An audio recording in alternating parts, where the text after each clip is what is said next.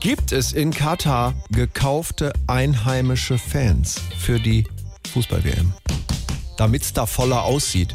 Hm?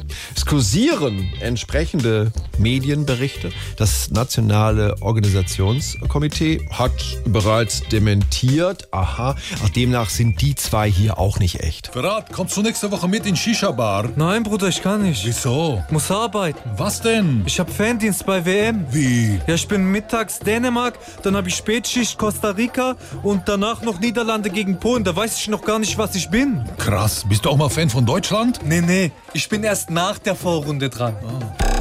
SWR 3